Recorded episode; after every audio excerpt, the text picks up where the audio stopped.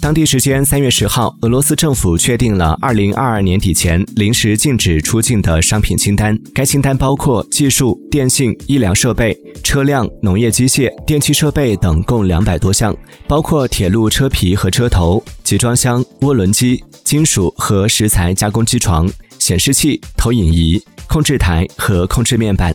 同时，俄罗斯政府表示，以上货物可出口欧亚经济联盟成员国，但需由政府单独批准出口许可程序。